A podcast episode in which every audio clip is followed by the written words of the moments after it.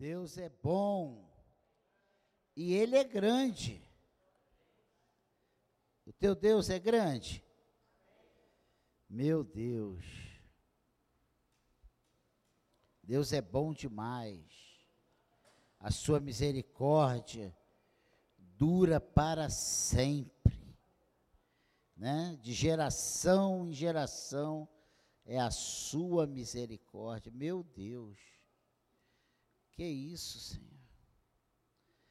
Vamos meditar na palavra de Deus. Nessa manhã, esse mês de julho, que é o mês que ano passado nós planejamos ser o mês das mulheres. Então o homem tem que ir embora? Não, nós seremos muito abençoados nós seremos abençoados. Eu quero que você abra sua Bíblia no livro de Ruth. Logo depois de Juízes, antes de Samuel, tem Ruth. Poucos capítulos. E nós vamos ficar no capítulo 1.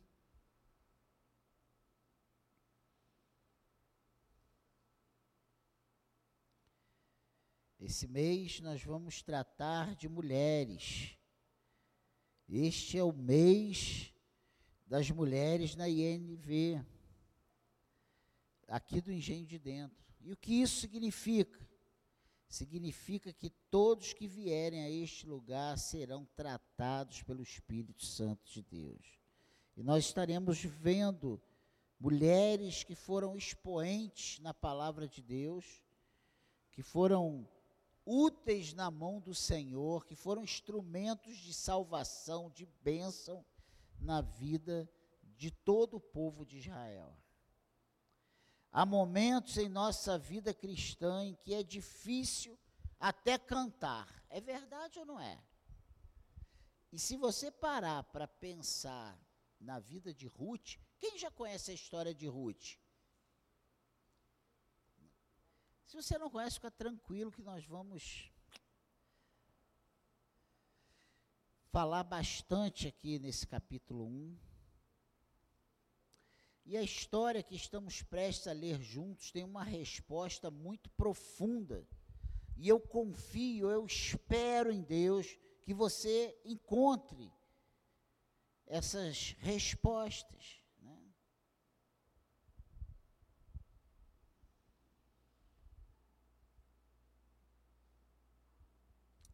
Talvez, enquanto nos reunimos para adorar, você se pergunte: como eu posso cantar louvores a Deus enquanto me encontro em tal circunstância?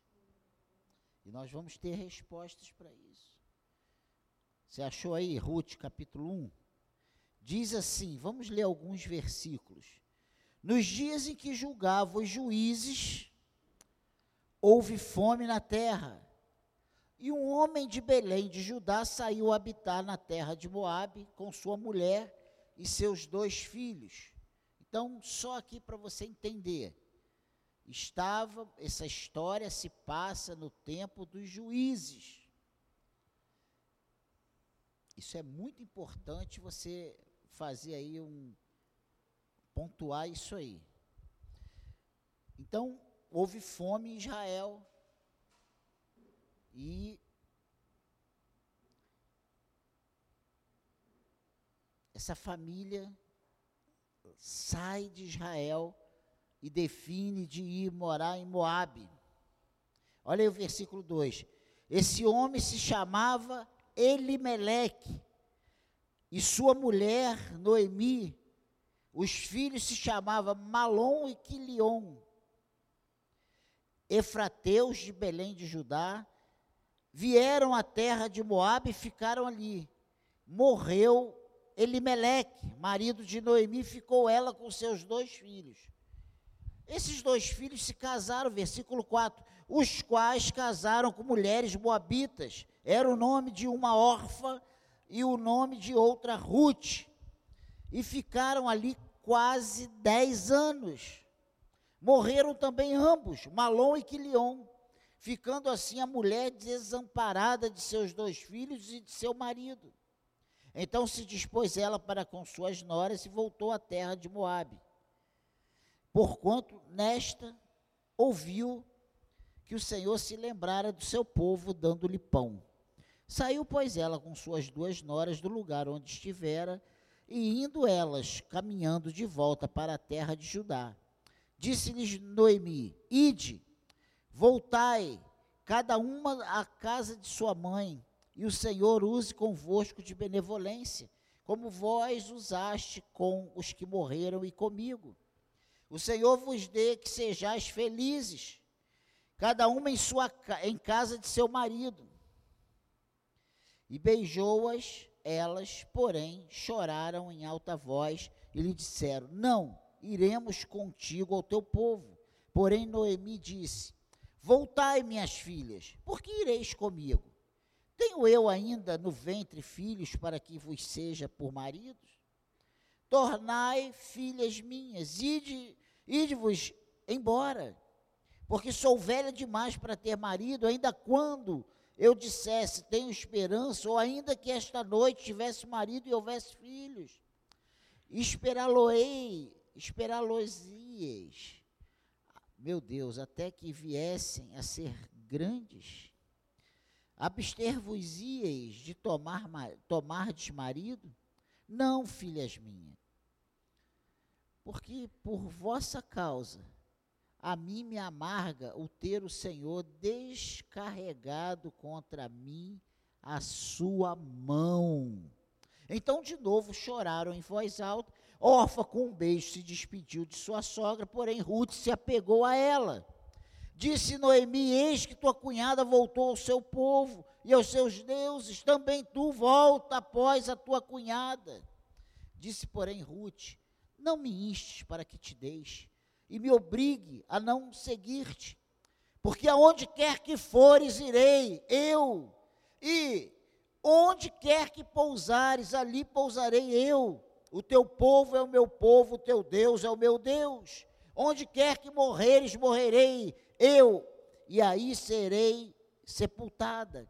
Faça-me o Senhor o que bem lhe aprouver, se outra coisa que não seja a morte me separar de ti. Vendo, pois, Noemi que, to, que de todo estava resolvida a acompanhá-la, deixou de insistir com ela. Então ambas se foram até que chegaram a Belém. Sucedeu que ao chegarem ali, toda a cidade se comoveu por causa delas. E as mulheres diziam: Não é esta Noemi? Vamos ficar até aqui.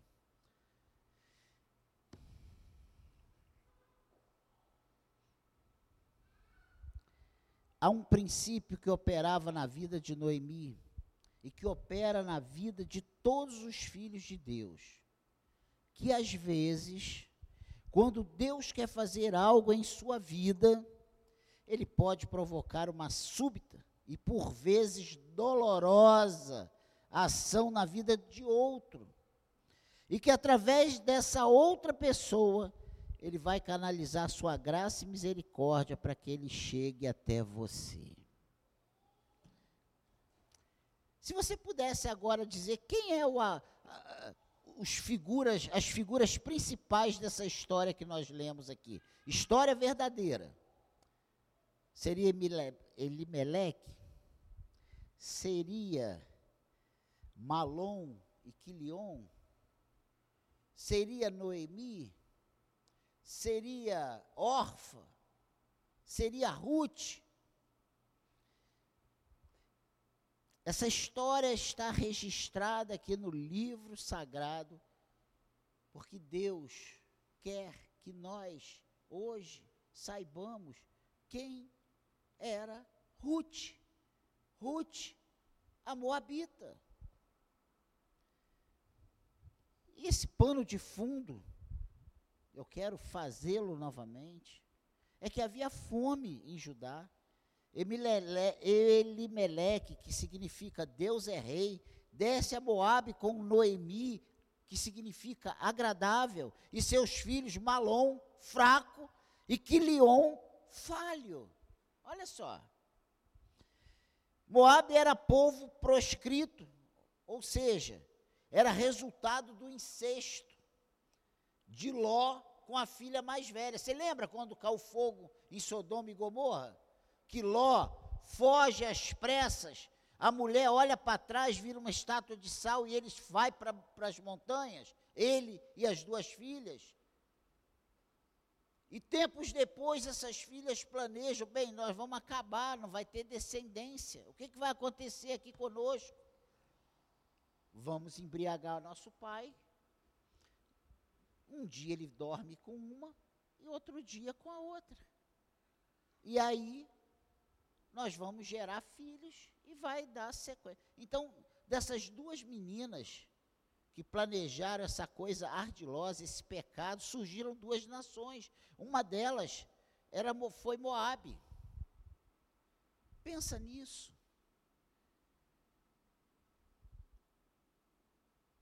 E aí Deus vai lá em Moabe, no meio desse fruto do pecado, para pensar uma pessoa tirar desse tremendal de lama e firmar o seu pé sobre a rocha. Gente, isso aconteceu comigo. E isso aconteceu com você. Pensa nisso.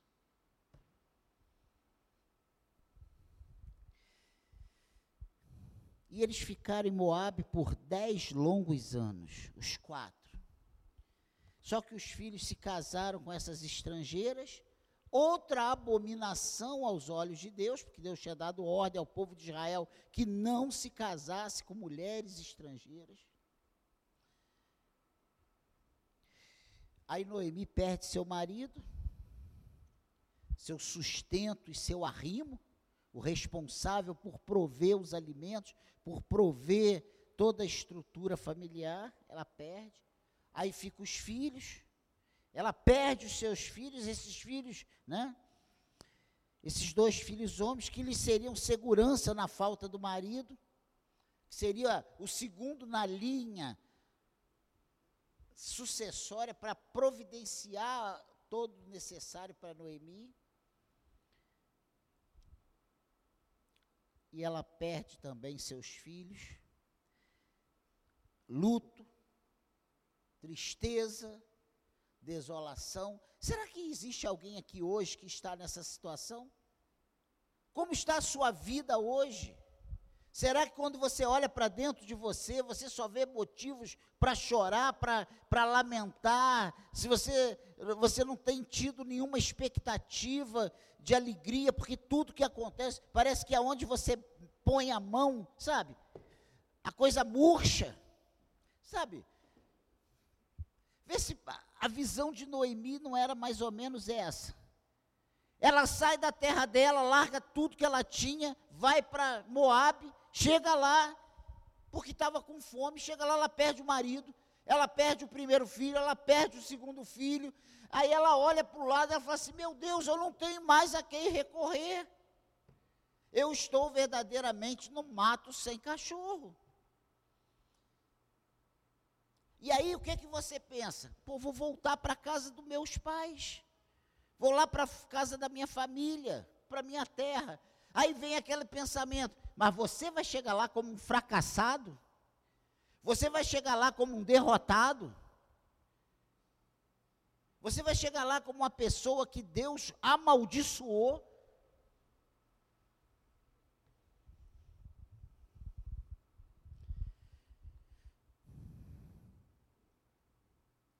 Moabe tinha outros deuses. E eles estavam longe do Deus de Israel. São pontos, sabe? A história de Ruth, que significa amizade, e Noemi acontece nos dias em que julgava os juízes. E eu já fiz esse ponto aí. E sabe o que, que a Bíblia diz lá em Juízes 21, 25? Que como não havia rei, cada um fazia o que achava mais reto. No tempo dos juízes, era cada um por si, Deus por todos, cada um fazia o que dava na telha. Não havia uma direção. Mulheres, você está aí? Será que você se identifica com alguma coisa, com a sua luta diária? Com as suas questões? Noemi tinha muitas questões.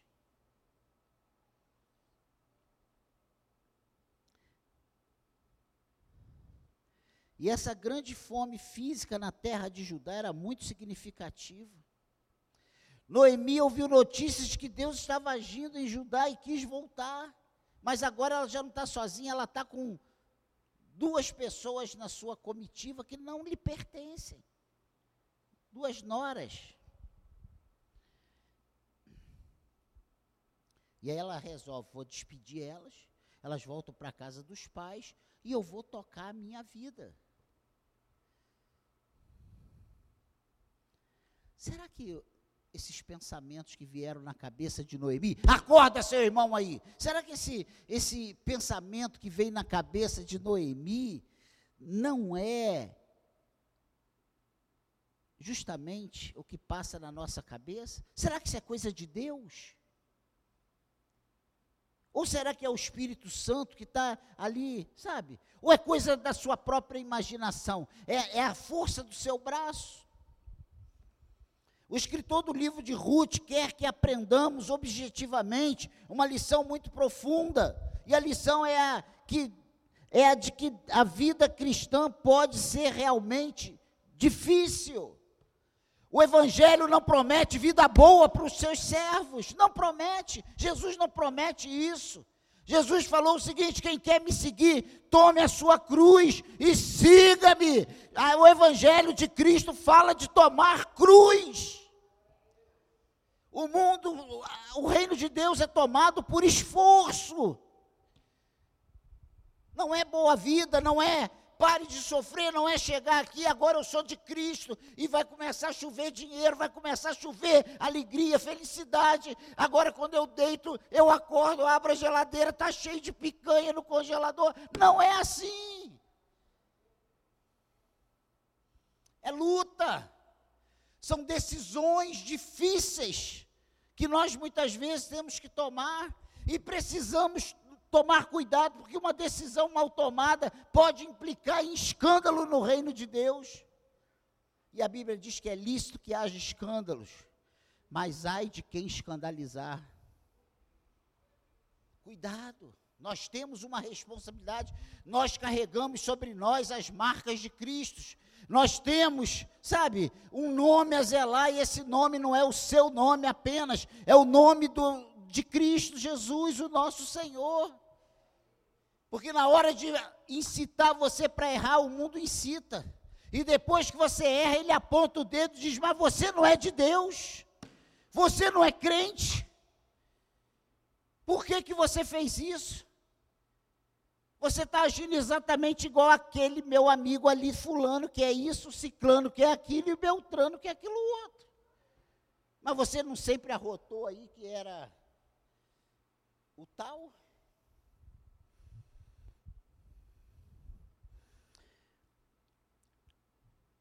Noemi, esse livro de Ruth, essa história que Deus manda colocar na sua palavra, que Ele fala para nós e ecoa até os nossos dias, é para que nós aprendamos que a vida cristã pode ser realmente difícil. Nós ouvimos evangelhos por aí dizendo que cristão não pode sofrer. E que se um cristão sofre é porque está em pecado. Então, Noemi e Emeleque estavam, e todos os demais, Paulo viveu no pecado. Não é isso. Fazem parte do nosso dia a dia. Tem uma frase puritana que diz que o cristão é glorificado em suas perdas e cruzes.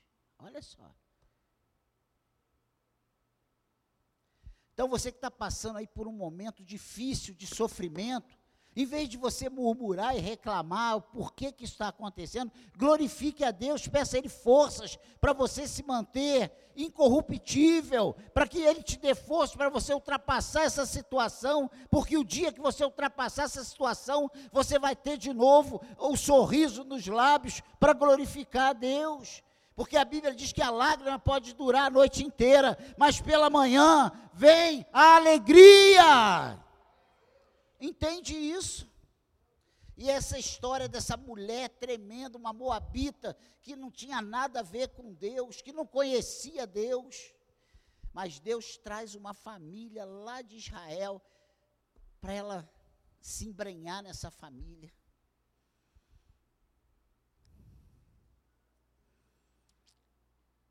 Noemi tinha uma família normal, como as nossas famílias, sofreu e venceu como nós sofremos e venceremos até o último dia. Você que acredita que você vai vencer, diga amém. Isso é verdade. Será que você está sofrendo hoje por algo que tem acontecido a você? O final de tudo para você será maravilhoso, porque Deus está no controle de sua vida. Deus está no controle de sua vida. Pastor, mas que, que Deus é esse? Ele é o Deus do milagre, Ele é o Deus do impossível, Ele é o Deus que fala conosco, que se revela a nós, e Ele se revela de uma forma maravilhosa. E você já sabe o final dessa história, né? Com Noemi chorando novamente, mas de alegria, segurando o fruto do ventre de Ruth, né? Que se casou com Boaz e da sua linhagem nasceu Jesus Cristo, Davi, bisavó de Davi, depois, sabe, lá na frente, 14 gerações depois, veio Jesus Cristo, dessa linhagem, dessa mulher moabita.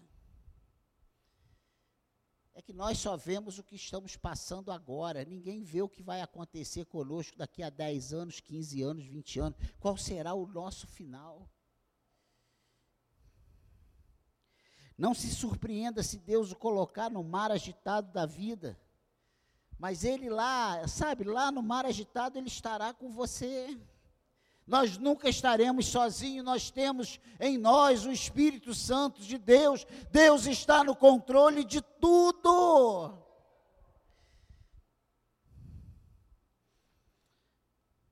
E se você pegar aqui do versículo 7 em diante, aqui, ela sai com suas duas noras. Noemi libera suas noras por não ter como honrar o compromisso de lhes dar o filho seguinte, que seria a lei do levirato, que naquela época, lá em Deuteronômio 25, do 5 a 10, diz que quando o marido de uma mulher morria, o, o, o subsequente, o filho né, daquela família que perdeu o filho mais velho, o primeiro na linha ali, casaria com essa mulher que perdeu o marido, essa viúva, para que, ela desse, que lhe desse continuidade. Chamava-se lei do levirato. E ela não tinha mais, Noemi não tinha mais, por isso que ela diz aqui: poderia eu ter esperando, mesmo que eu hoje tivesse um filho, nascesse um filho, e vocês iriam esperar até ele crescer. Ou seja, que Noemi disse o seguinte: eu não tenho mais nada para te oferecer. Ruth e Orva, eu não tenho nada para te oferecer. Órfã, obedece e retorna à sua família de origem. Mas Ruth se apegou a Noemi. Olha que história tremenda. E aqui começa o que eu quero falar para nós nessa noite, nessa manhã. Aqui começa, sabe, uma coisa. A compreensão e a conversão de Ruth. Olha que coisa tremenda, irmãos. Pensa nisso. Olha que coisa tremenda. Essa mulher que nem fazia parte do povo, que era tida como uma, uma geração amaldiçoada, porque veio, foi gerada pelo pecado. Ruth não tinha razão para estar com a azarada. Não tinha. Porque naquela época, sabe, ou era azarada ou amaldiçoada, não tinha outro termo para, outra nomenclatura para rotular Noemi. A mulher que perde o marido e dois filhos jovens, e fica sozinha numa terra estranha, sem nada. Ou é muito azarado ou muito amaldiçoada. Talvez é como nós muitas vezes nos sentimos. Hein, irmãs? Hein, homens? Pensa nisso.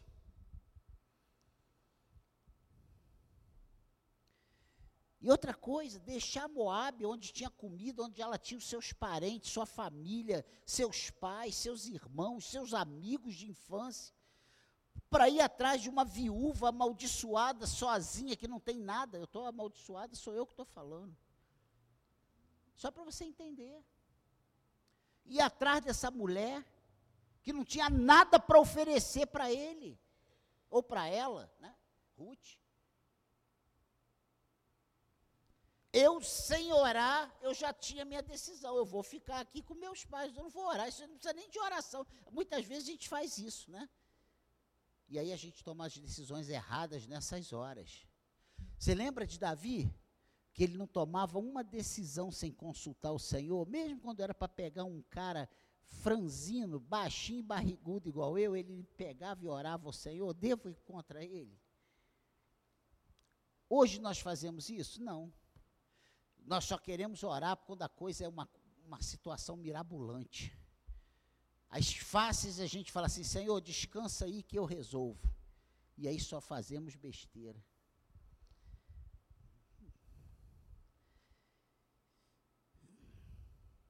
Deixar sua família, sua terra onde havia comida, e ir com, com Noemi para ajudar onde havia fome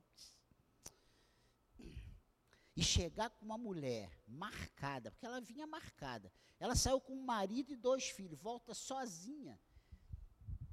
Pobre, viúva, sem filhos, sem casa, sem nada, sem ninguém.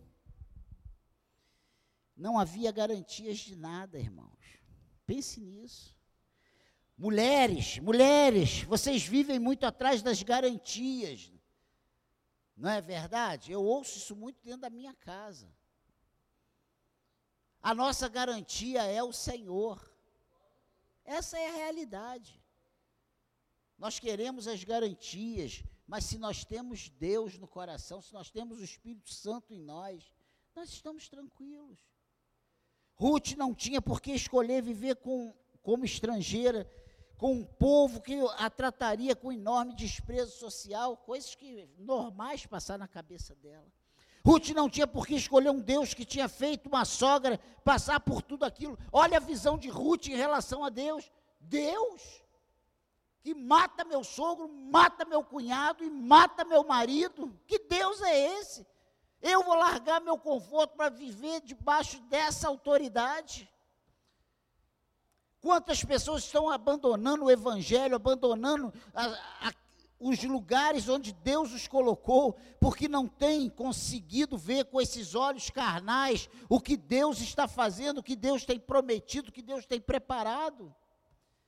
Porque só olha o que está ali diante dele, o que está diante dele é só coisa ruim.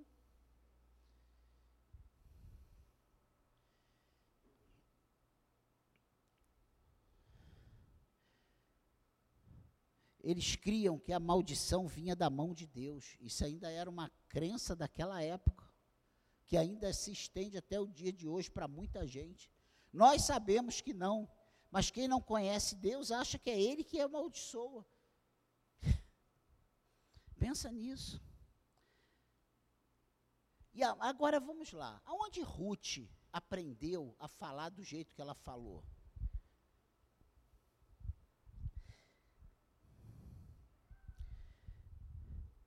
Como se fosse uma judia, porque a fala dela é como se fosse uma pessoa que não te deixarei, aonde você eu vou eu vou estar contigo, o teu povo é o meu povo, o teu Deus é o meu Deus. Gente, aonde ela aprendeu isso?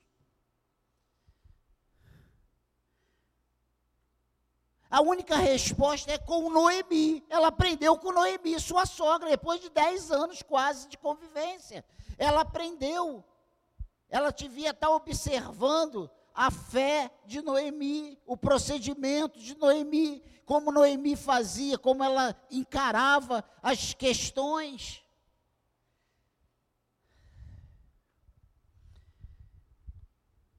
De certa maneira, Ruth foi evangelizada por Noemi durante o tempo que estiveram juntas em Moabe.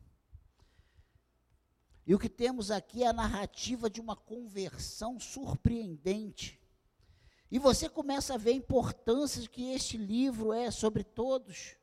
E pelo menos o que este capítulo está dizendo, você consegue observar essa, essa o que começa a vislumbrar aqui nesse período aqui da história, a partir desse versículo 7, a partir dessa declaração de Ruth, sem ler o restante dos, dos versículos e dos capítulos. Você consegue?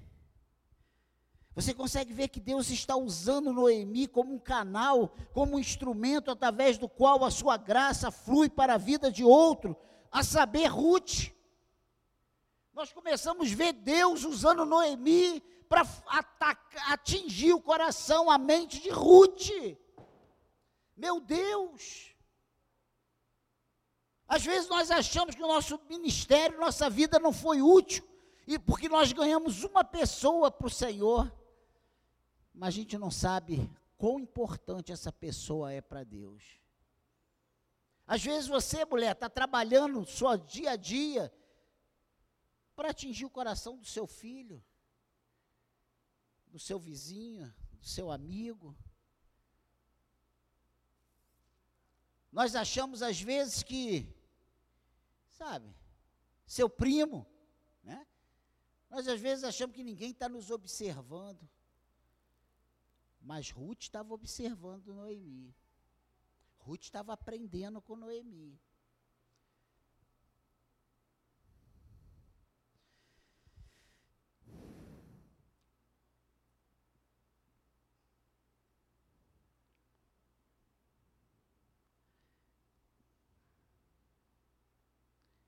Ruth, ela me coloca envergonhado. Quando ela, naquele caos que ela estava vivendo, ela se declara serva fiel do Senhor. Meu Deus, a fé que a gente vê no coração de Ruth é uma coisa tremenda. Aí você começa a ver um possível significado de por que é que Deus lhe permitiu passar por tudo isso. Você começa a ver. Mas será que Deus precisava matar o marido, dois filhos, para atingir o coração de uma pessoa que nem israelita era? Quem sou eu para questionar os projetos de Deus, os planos de Deus? Quem somos nós? A Bíblia diz que o nosso senso de justiça é um trapo imundo, é um absorvente usado. É isso aí que Deus está falando. Ou seja, não tem serventia para nada, não presta, não tem nenhum peso. Mas nós achamos que o nosso senso de justiça é algo inegociável. Inegociável são as promessas do Senhor, inegociável é o projeto de Deus para nós.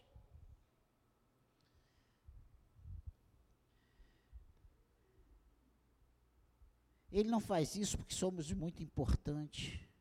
Ele não faz isso porque somos importantes, mas porque os planos dele são tremendos, são sublimes. Seus planos são muito maiores do que nós e, po e podemos ser o meio para alcançar o perdido. Será que nós temos valorizado isso? Ou nós só colocamos, ó oh, céus, ó oh, vida, ó oh, azar, que desgraça está acontecendo comigo? Você em algum momento se coloca como um servo do Senhor, que Deus pode te usar lá na bonança ou lá na escassez? Tem um ditado popular que diz que a gente tem que pegar o limão e fazer uma limonada, né? O que, que nós temos feito com as, com as situações que nós temos vivido? Só reclamado, entrado em depressão, nos amaldiçoado e questionado onde está Deus?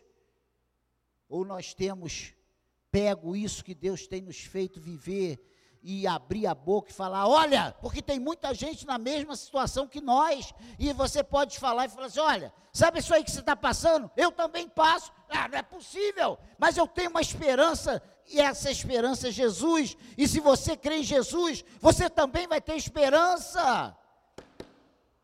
Pensa nisso. Essa palavra é para mim e é para você. Amém, igreja? O plano maior de Deus em, em Ruth era Jesus. Olha o que acontece.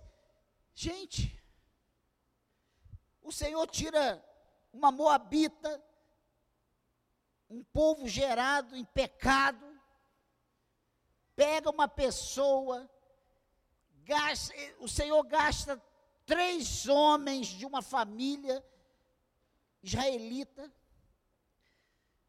para que essa pessoa fosse alcançada, para que essa pessoa fosse inserida na linhagem de Jesus, do rei Davi. Olha só, gente.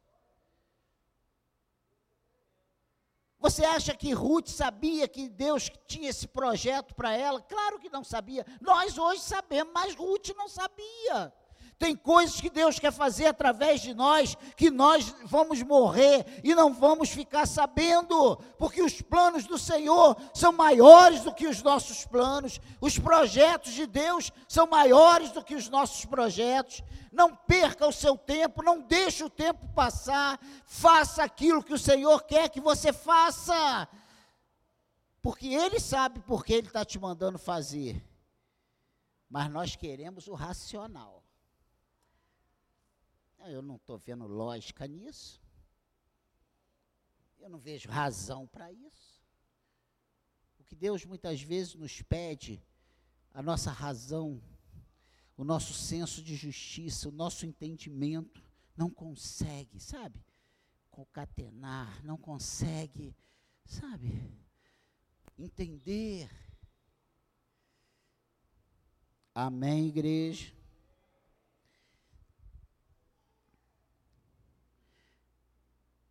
Depois de dez anos de prova, Noemi diz simplesmente: Não me chames Noemi. Ela diz: Chamai-me Mara. Hoje eu não sou mais a Noemi, eu sou a amarga. Cuidado, para que os reveses da vida não te tornem uma pessoa amarga. Uma pessoa amarga é uma pessoa que ninguém quer ficar perto. Uma pessoa amarga é uma pessoa que não faz bem para ninguém. Mulher, não seja amarga, não seja amarga para o teu marido, não seja amarga para os teus filhos, não seja amarga para as pessoas que estão ao teu lado. Ei, mulher, amém? Homens, não seja amargo. Amém, igreja? E aí nós vamos para o final já dessa palavra, porque já é quase 11 horas, já passou de 11 horas é o recomeço. Noemi ainda não sabia, mas ela tinha gasto 10 anos em terras estrangeiras, perdido bens e família, mas ela tinha ganhado uma filha excelente, que ela só viu isso quando voltou para sua terra. Ela só viu isso porque você só sabe a pessoa que está do seu lado, se ela presta ou não presta, lá na frente. Quando você está por baixo e ela está por cima. Por que aconteceu com Ruth? Só aí um flash. Ela vai, volta para Israel, o que, que acontece? Ela casa com Boaz. Boaz era um parente de Noemi rico. Ela se torna rica e Noemi continua sendo a sogra que não tinha nada. Mas sabe o que acontece com, no, com Ruth quando ela chega no apogeu? Ela abraça Noemi, ela honra Noemi, ela valoriza Noemi, a ponto das pessoas da cidade dizer que Noemi valeria mais do que dez filhos, porque supria em tudo. Não podemos fazer o bem esperando que o outro te dê o bem porque o nosso bem vem do Senhor. Quando nós esperamos que o homem faça o bem para nós, nós só nos estrepamos. Mas quando nós confiamos em Deus, gente, aquela declaração de Ruth, o teu Deus é o meu Deus, meu Deus. Se comove o Daniel, imagina o coração de Deus.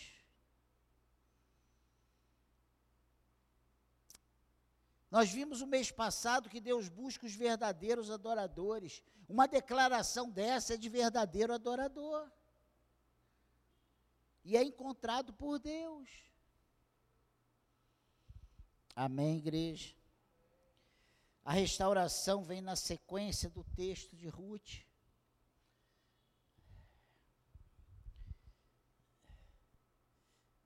Já no, lá para o quarto capítulo 4 que nós vamos ver esse ter condições de fazer essa avaliação da excelência de Ruth na vida de Noemi. Aqui está um recomeço maravilhoso para Noemi, restaurada, e para Ruth convertida. Aquilo que parecia ser uma maldição na vida de Noemi, Deus restaura o coração dela. Deus faz Noemi sorrir novamente. Deus faz Noemi glorificar o nome do Senhor novamente. Sabe, você que está chorando, você que tem aí situação difícil, está passando um momento tenebroso na sua vida. Não perca as esperanças. Maior do que todos esses problemas é o teu Deus. Essa é isso é verdade. Isso é verdade. Eu não sei o que passa no teu coração. E às vezes você fala uma coisinha, você deixa a gente saber de alguma coisa, mas a gente não consegue dimensionar ou mensurar o que está realmente no teu coração. Mas Deus, Ele sonda os corações. Ele sabe exatamente o tamanho da sua dor, do seu problema. Amém, igreja?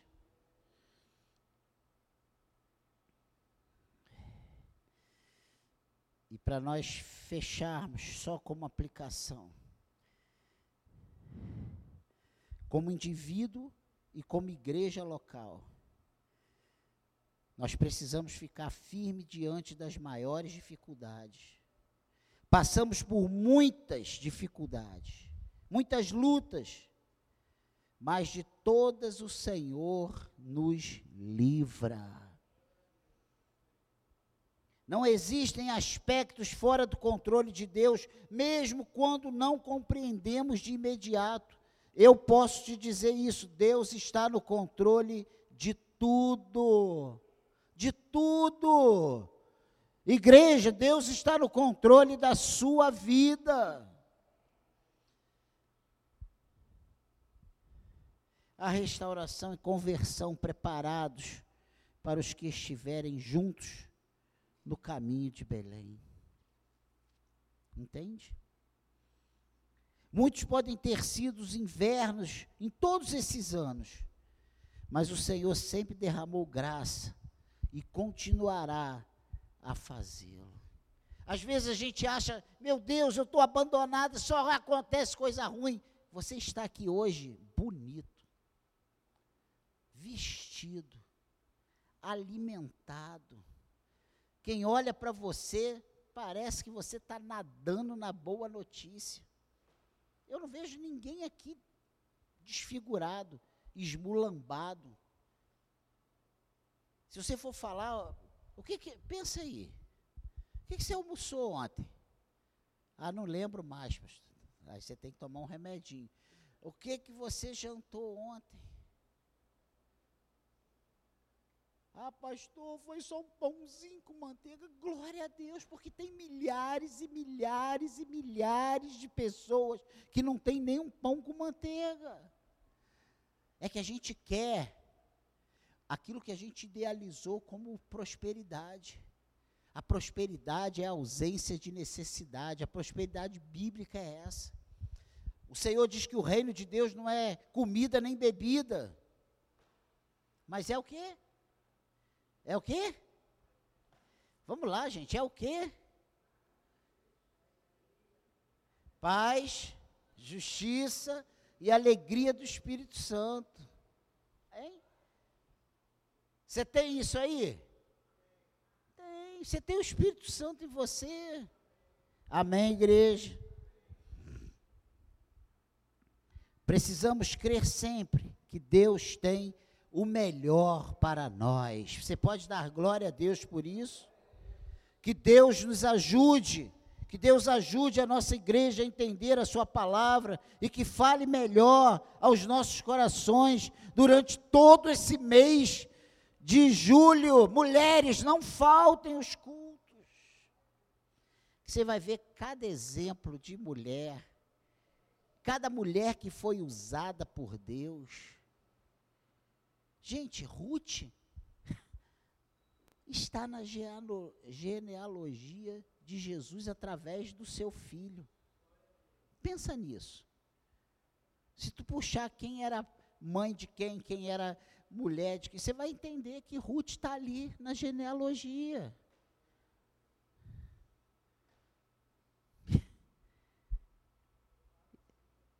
E se nós estivéssemos olhando para Ruth lá em Moabe, coitadinha, perdeu o marido, coitadinha, coitadinha. Você não é coitadinha, você é serva do Senhor, você é comprada, lavada e remida pelo sangue de Jesus. Você não é coitadinha.